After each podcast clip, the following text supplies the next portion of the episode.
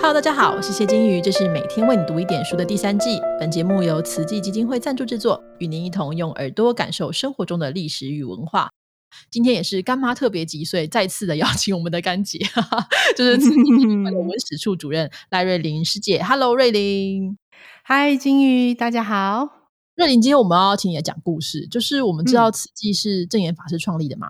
虽然我们一般提到她的时候，比较不会去提到她的女性身份，但是我自己就是作为一个女性主义的研究者，我还是会觉得法师在几十年前用一个就是没什么特殊背景的比丘尼，然后她可以创立这么庞大的一个跨国慈善组织，是蛮厉害的事。所以我想要请你聊聊，就是说她一开始为什么会想要出家？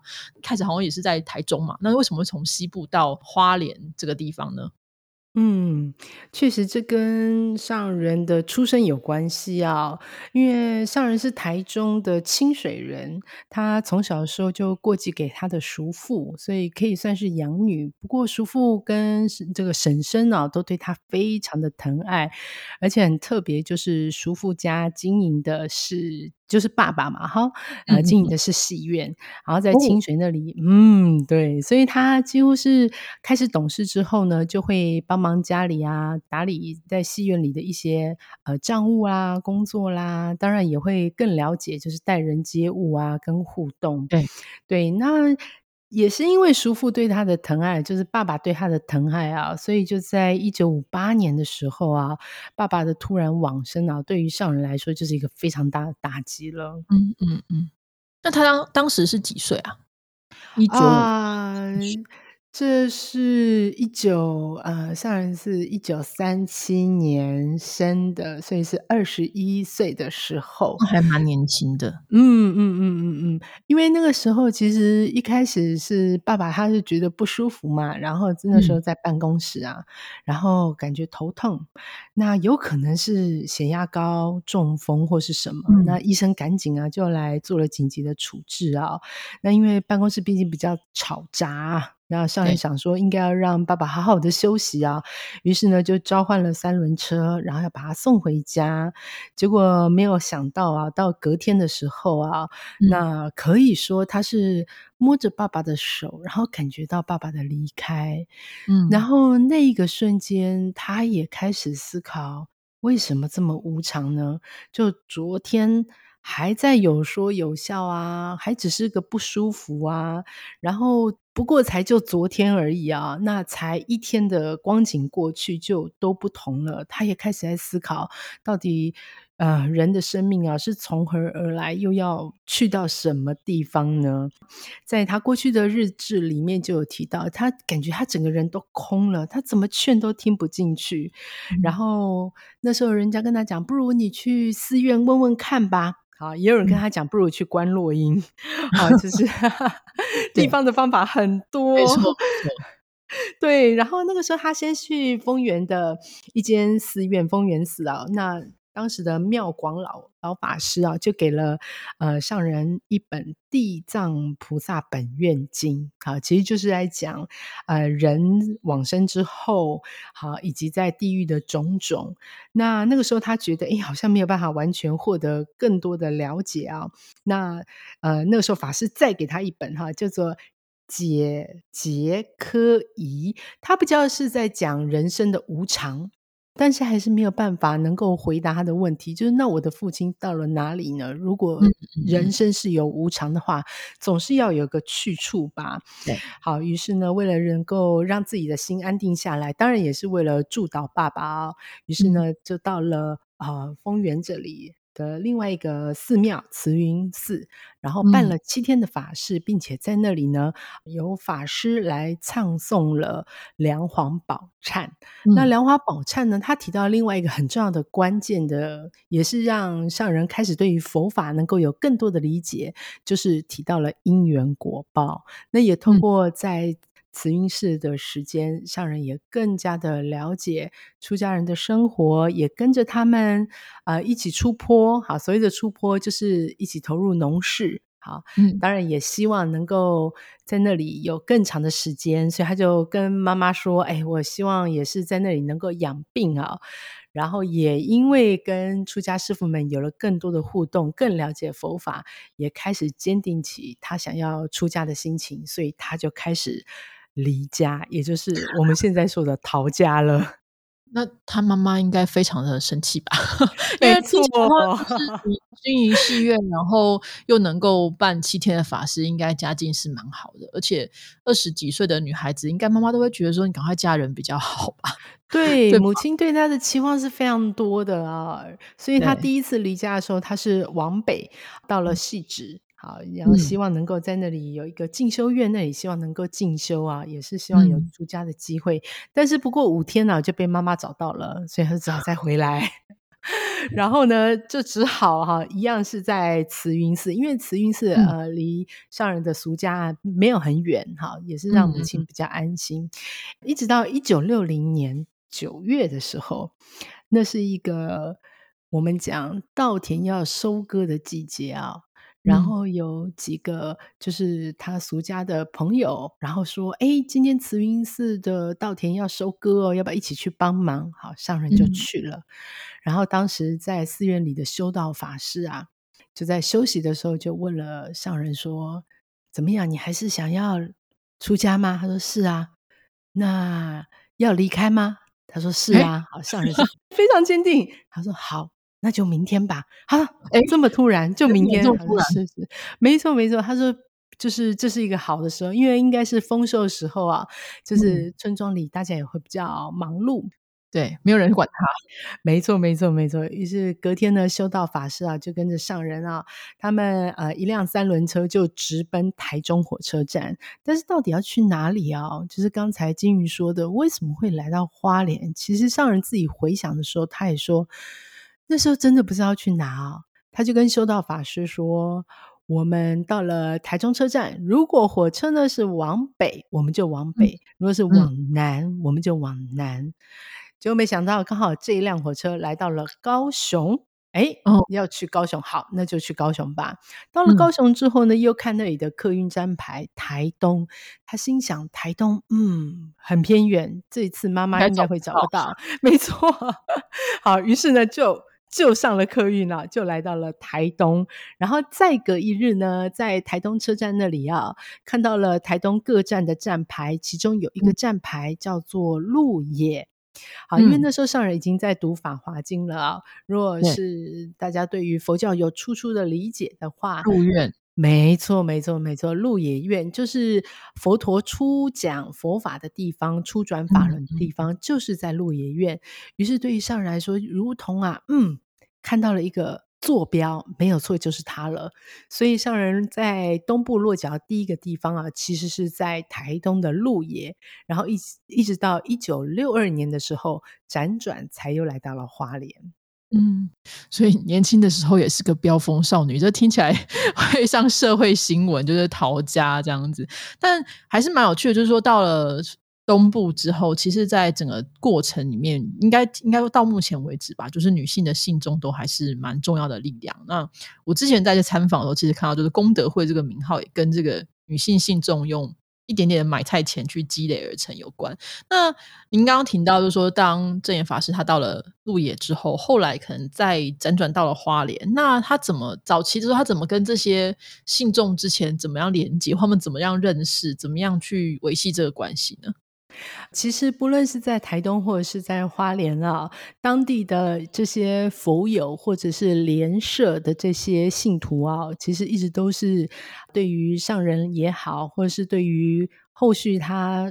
出家的路上，还有投入到慈善工作上，都是非常大的助缘。嗯，像上人他来到了花莲的慈善寺，那一开始呢，其实他原本是想说要在小木屋自己清修的，但是慈善寺里的师傅就想到说，哎，当时你是在地藏王菩萨庙，也就是普明寺啊，那不如来讲地藏经吧。好，其实，在这样子的因缘之下，原本想要清修的个人，然后来到了讲堂，然后来跟大家开始地藏经，也因为这样子，跟花莲当地的这些家庭主妇的信众啊，开始有了更多的互动，因为会固定的来听经，甚至于有几位老菩萨也希望他们的女儿啊，也可以啊走入佛门，然后也因为这样子呢，成为上人的弟子。那到后来要开始做功德会的时候啊，其实这一群。嗯，我们讲婆婆妈妈们啊，又成为了就是最好的力量啊。因为有一个契机啊，就是当时呃上人的师傅应顺导师要到文化大学去做讲课，所以他必须要离开嘉义的妙云兰若，也是导师的道场。对，但是道场总不能空着啊。然后他来花莲的时候啊，又看到啊正言法师啊一个人。带着几个弟子，然后住的地方又这么困难，那不如就搬到家里去住吧。对呀，感觉是很不错哦，而且还给了上人两千块的搬家费哦，哈。对，就是提醒他哈，就是要把自己安顿下来。但这一群婆婆妈妈哦，听到哎。讲经的师傅要走了哈，然后平常呢，大家也会一起生活啊，然后种田啦。因为那时候上人就已经不接受供养啊，嗯，怎么可以啊？于是呢，三十个家庭主妇啊，大家就开始联名啊，还找了代书哦，哈，写了一封信。好，然后寄给导师啊，就是跟导师拜托哈，把你的弟子留下来，再多留三年啊。那上人在他的日志里曾经提过啊，他那时候想，嗯，三年留来留去哈，这个情啊，只是会更深啊。对对，不如归去吧。但是同时又看到啊，这一群家庭主妇这么样的有心哈，于是想想啊。就跟这一群这个婆婆妈妈们说：“如果你们要我留下来，好啊。”那我们就来做救济吧。好，其实这个想法已经在上人的心中很久了。就他在西部的时候，他有遇过八七水灾。嗯，如果老一辈的人应该会有印象啊。那时候他还在呃中部彰化的灾况也非常的严重。对，所以他一直看到这种灾害的无情，然后自己也经历过二次大战，好看过那种躲防空洞啊，这种人生的无常。所以他一直很希望能够做到济贫啊，那更不用讲在花莲了。其实相对来说，真的是资源是比较缺乏的地方。没错，没错，对，也就因此呢，这些波妈们啊，就成为了慈济的第一批的生力军啊，然后开始用买菜的五毛钱，好省下五毛钱，然后来做助人的工作。所以这是很有趣的一个草创的故事，我觉得当时的婆婆妈妈真的非常的热心。那这也是引到我们下一个问题，就是说正言法师本身是一个比丘尼，所以在他身边其实还有一个是比丘尼的僧团。那很多人对于佛教或者说现在的一些。对于佛教的僧侣的印象，就会觉得说啊，只要是这个比较大的组织，一定是供养非常的好，然后可以出入都开好车等等的。但是我们上次参访的时候，其实我发现，就是师傅们虽然都是女性，可是还是要从事一些劳动工作，像种田，就旁边有很多的田都是师傅们种的，或很多的菜，或是说做这个陶艺等等的东西。所以在这个目前来说，这些金色的师傅会怎么样生活？或者假如有一天我们的听众当中，如果有人突然想说，嗯，我也觉得想要去。想要就是成为比丘尼的话，会怎么样生活，或者怎么样经过什么样的考核呢？其实每一个道场可能不一样。对，那因为我自己在金舍住过三年呢，哇，我非常的觉得真的出家不是一般人做得到的啊！你可以跟我们讲一下吗？是第一个，你要非常早起啊，早起多早？四点啊，四点二十分就要起来了。对对对。当然，早课晚课都不能免除嘛，对！而且大家呢都要轮考，哈。所谓的轮考就是你有一些执事，你要轮流啊，啊，你要负责出坡种田啊，你做蜡烛、做豆圆粉啊，这个会有不同的专长的培养啊。OK。那另外一方面，你有固定的哦，好，那个可能是轮值类的哈。那像是自己这个的生活空间的打扫疗啊，我们还有这个大疗，也就是厨房的工作啊，也必须要做。而且金色到现在其实还是有烧柴哦，对，所以他也维持了很多的这个古朴的一些生活方式。对，那最特别就是因为师傅们都不接受供养，你想那个田呐，收成也要时间呐，哈，总不可能三餐都。靠那个田哦。对，所以 大家也必须要做一些可以养活自己的啊，比如说五谷粉、豆圆粉啦这一些。对，那按照我们过去看到的史料啊，为了能够养活自己，不止这样，还要再做慈善工作啊。呃，所以常住师傅们曾经做过二十一种手工。好，这个我觉得有点像是呃台湾家庭手工的进化史，而且很有地方特色哦。像我们花莲这边，因为有水泥厂，所以他们有糊过那个水泥袋。嗯哦。接一些家庭代工的工作，哎，没错，没错，没错。当时塑胶好辛苦哦，就想说啊，对，在在寺院里面念念经就可以，没想到要做这么多事，没有没有，没错没错，嗯，然后水，然后你想还有帮他做那个高周坡的尿布，以前的尿布是用那个加温啊，好，然后是塑形的，对。对，不是机器的，都是手工的，对。然后也做过，除了你刚才提的那些呃陶艺之外啊，缝纫哈也做过很多。更重要就是，当遇到灾难的时候，师傅还会主动的捐款。好像是遇到三一一地震，嗯，好，还有南亚海啸的时候，哈，师傅们还会将自己的单钱，哈，单钱就是我们用我们一般人的话，就有点像是零用钱啊。嗯，一位师傅一个月只有一千块的零用钱哦，一千块，一千一千块零用钱也太少了吧？对，而且呢，啊，遇到灾难的时候，他们还可以啊拿出来捐助，真的是非常的有爱。所以他们不仅要啊维持自己的生活，也要能够助人。嗯，所以当大家都想到说啊，如果。如果在社会上可能觉得呃有点辛苦的话，我可以出家。不，出家是很辛苦的，而且要做很多事情。你除了这个心灵上要很强健之外，身体也要很强健，不是想要做就可以做的哈。那另外，我们讨论到慈济的慈善之界当中，每次其实都会提到就是医疗。那尤其后山医疗的长期是非常缺乏的。这件事情就是。到底当然，除了刚刚前面讲，就是正言法师本身有经历过父亲可能因为呃，就是临时倒下这件事情，可能也我不知道，我我不知道啦，我猜测就是是不是这件事情也跟他的这个关于医对于医学兴趣这件事情是有关的呢？对，在他的日记里面以及很多他的描述里面，也有曾曾经提到啊，这个每一次家人住院的时候，他看到这种医生护士的。温柔的、温暖的对待啊，都让他印象非常的深刻。他觉得哇，这医生的抚慰力量真的很大。嗯，对，有的时候他的一句话就可以让家属都安下心来。那在他离家之后，来到花莲。确实也遇到了很多，呃，因病而贫，因贫而病啊。这个贫病啊，总是会相生。对，如果一个贫穷家庭自然买不起就是足够的粮食啊，那疾病随之啊。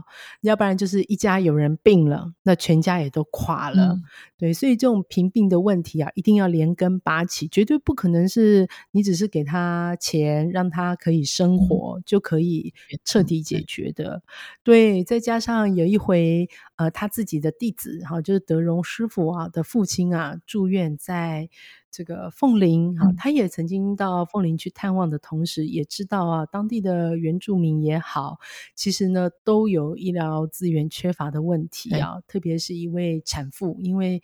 保证金无法缴，好，当时的社会也都是需要保证金的，更让他觉得这个在有健保的人可能无法想象，就是当时其实，在没有健保之前，医疗本来就是非常昂贵的事情，好像是有一些手术或是重大的事情的时候，其实你需要先有一个保证金，就确定你不会逃走，然后你才会进行这个医疗行为。这在台湾现在大家都有健保的时候，是非常非常难想象的事，嗯。是，确实是，确实是因为很多的医治啊，他如果需要写书写的话，当年是没有中华血库，没有这种东西。有血，那要书写有血牛。对呀，对呀，那你就必须要抽了血就要马上付钱，那这个都是立即会产生的费用。所以也那个医生本身是有爱心啊，可是碍于社会制度，他就是没有现在的健保。嗯，对，所以。有办法立即做医治啊！不过也因为这样子，能够让整个花莲的状况哈，要有根本的改善，它还是需要有一间大医院啊。所以后来的慈济医院呢，也是第一个，就是不收保证金之外啊，也对于贫病者好，只要有所需要的话，他会以社会福利为优先。嗯，至于呢，由我们的医疗志工，好结合社工再做家访，所以让需要的人，他不是只是来解决一时的病啊，还有家中的贫，我们也会前去探望。嗯，不过另外一个最大的困难就是，你既然要在花莲开一间医院，那人呢？医生哪里来？对，这真的很困难。啊，因为对于许多他会好不容易考上医学系的年轻人来说，他当然希望能够在大城市发展啊。没错，好，当然也会有一些。嗯，有远大想法的医生啊，不过当时的真的非常难招募，所以我们曾经访问过那个资深的医师啊，就是第一代来慈济的医师啊，然后问他那时候怎么来的哈，他说是啊，因为那时候我们学校的院长啊，也是慈济医院的这个首届的副院长啊，曾文斌曾院长就跟他们讲啊，你们只要来。花莲的慈济医院，好，就等同啊去沙地阿拉伯一样，回来 回来台大之后，你们就可以升主治医师。啊，意思就是很偏远的地方哈，然后希望大家去把握奉献的机会。不过呢，虽然是话是这么讲了啊，有一点点玩笑话，不过很感动的是，其实当年蛮多第一批的台大的医师啊，现在都还留在花莲继续服务啊，很感动。对，那有了医生，但是问题是没有护士。嗯嗯，护士的养成啊，也非常的不容易啊。那也回顾在当时的社会，其实呃，在华东地区，用那个时候的社会新闻来看，就是有父母亲因为家境的穷困，只好把女儿卖掉，或是卖嗯。这个是很让人伤心的，所以上人有一直想啊，既然呃是因为家境的贫困的话，那我们就来呃成立一个护校，嗯，好护理学校，第一届就有一百零七位的学生啊，许多是呃原住民或贫困家庭的子女，那就是学费全免，嗯，好也因为这样子呢，让我们的护士来源可以更加稳定。嗯，其实金宇你知道吗？现在还是全台是护士缺。对啊，真的，因为一方面是医院的工作非常的非常的劳累，另一部分的话，其实各种分门别类，大家都会想说啊，我如果可以的话，我还当然是尽量可以让工作轻松一点，而且大家会觉得，虽然护理师的薪水其实还不错，但是要承担的这个精神上的压力也好，或是身心上的压力，其实确实也是大的，嗯。确实是，所以我们一直觉得还是从当地啊来培养自己的呃孩子在地服务是最好的。没错，一方面可能有母语啊，或是他们有亲族的这种呃，我们讲社会的网络啊，好能够让他们安住下来。嗯，没错没错，而且我们也很希望一个家庭如果多一个护理知识的人，其实对于他们的生活卫教也会是很好的、很好的改善。嗯，对，所以我我真的很佩服这群护理人员哦，他们。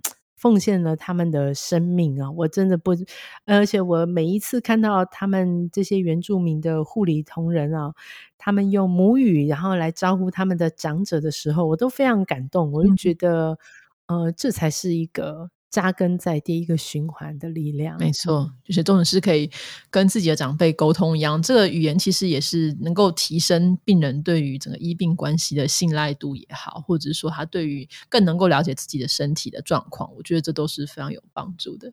所以这整体来说，我们今天这个这个月的主题当然是启蒙与新生嘛，那另外一部分也就是关于妇女。其实我们可以说，就是慈济的发展当中，女性是非常非常重要的力量，哈。没错，没错，没错。好的，那我们今天听的很有趣的这个故事，知道正言法师年轻的时候也是一个曾经叛逆过的少女，突然让我觉得我安心的不少。她也为了追求自己，追求为了追求 逃家两次，逃家两次。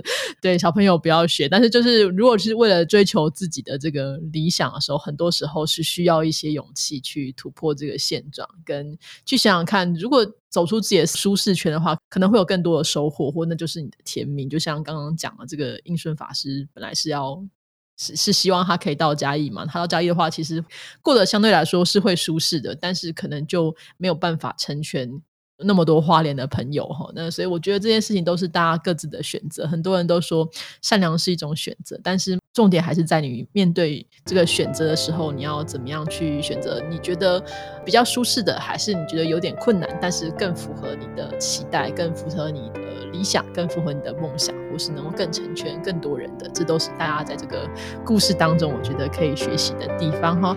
那我们今天真的非常谢谢瑞玲的分享哦。好，谢谢金鱼。好，拜拜，拜拜。